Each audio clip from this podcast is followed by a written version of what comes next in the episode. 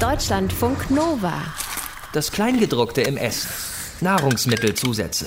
Die Serie im Grünstreifen. Bisschen Salz, Pfeffer und einen halben Teelöffel weißes Pulver. Kochen mit Glutamat. Eigentlich ganz einfach. Aber man muss erst mal rausfinden, wie. Von wegen im Netz gibt's alles. Tausende Rezepte für Käsekuchen. Aber wenn man einmal Suppe mit Glutamat machen will, nix. Nach langem Suchen finde ich immerhin raus, einfach wie Salz ins Essen geben, ein halber Teelöffel reicht so für sechs Portionen. Leute, es gibt Nudelsalat. So, also jeder hat eine Schale mit Glutamat-Nudelsalat und eine Schale mit normalem Nudelsalat. Und ihr müsst mir jetzt sagen, wie es schmeckt. Ähm, man schmeckt die Kräuter viel mehr, die getrockneten Tomaten. Da hat sich bei mir richtig im Mund alles zusammengezogen gerade. Warte mal, ich probiere noch mal eine Nudel. Mm. Es ist irgendwie süßlicher. Also schmeckt auf jeden Fall besser. Wer denkt, Glutamat ist was Besonderes im Essen, der irrt sich. Der Stoff ist in einer ganzen Menge Fertiggerichte. Suppen, Soßen, Knabberkram.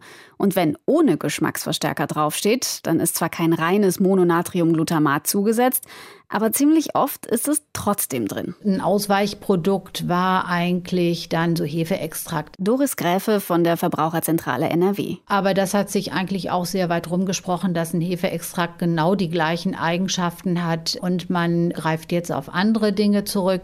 Das sind dann zum Beispiel so Gewürzextrakt, äh, spezielle Eiweißverbindungen oder auch Gemüseextrakte, Tomatenextrakt. Gleicher Effekt, nur auf der Packung steht was anderes drauf. Um das zu verstehen, schaut man sich am besten an, woraus diese Stoffe bestehen.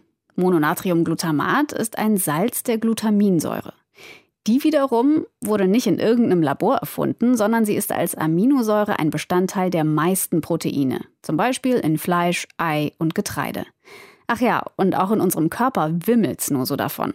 Wer sich ein menschliches Gehirn näher anschaut, findet auch da Glutamat als Botenstoff. Und Glutamat ist, Überraschung, auch in Hefeextrakt und in Tomaten. Pur ist Mononatriumglutamat übrigens gar nicht so übel. Hm.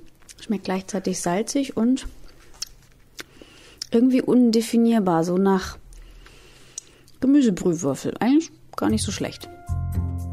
Unsere Zunge sagt, aha, Umami-Geschmack, also herzhaft. Dann weiß unser Körper auch, hm, das sind gute, lebenswichtige Proteine. Schmecken können wir aber nur freies Glutamat. Von Natur aus besonders viel davon hat das, was auf jede klassische Pizza kommt: Tomaten und Käse. Kein Wunder also, dass wir so drauf abfahren. Die asiatische Küche setzt gerne auf Fischsoße und Sojasauce, in der ist auch viel Glutamat drin. Klar, wenn man will, kann man damit teure Kräuter und Gewürze einsparen, sagt Britta Klein von der Bundeszentrale für Ernährung. Dann nehmen Sie eben die Inosinolate, die Glutamate und dann kombinieren Sie die richtig. Und dann kann man auch Verbraucher damit betrügen, ganz klar. Aber wenn man für, das kosten die Teile 59 Cent, irgend so ein Instant-Nudelpäckchen kauft, was erwarte ich denn dann? Eine Fertigpackung, die bei uns zwei Jahre im Regal liegt, würde ohne Geschmacksverstärker nach gar nichts mehr schmecken. Könnte man auch selber drauf kommen. Und trotzdem sind viele Leute richtig empört, wenn sie merken, dass solche Stoffe in ihrem Essen drin sind.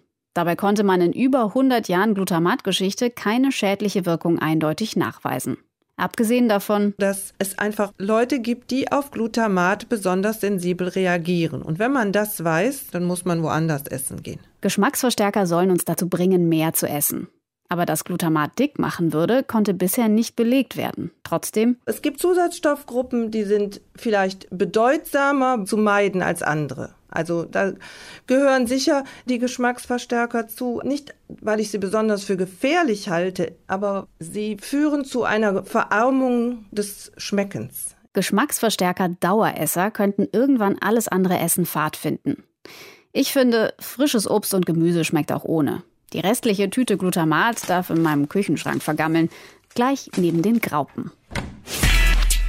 Deutschlandfunk Nova.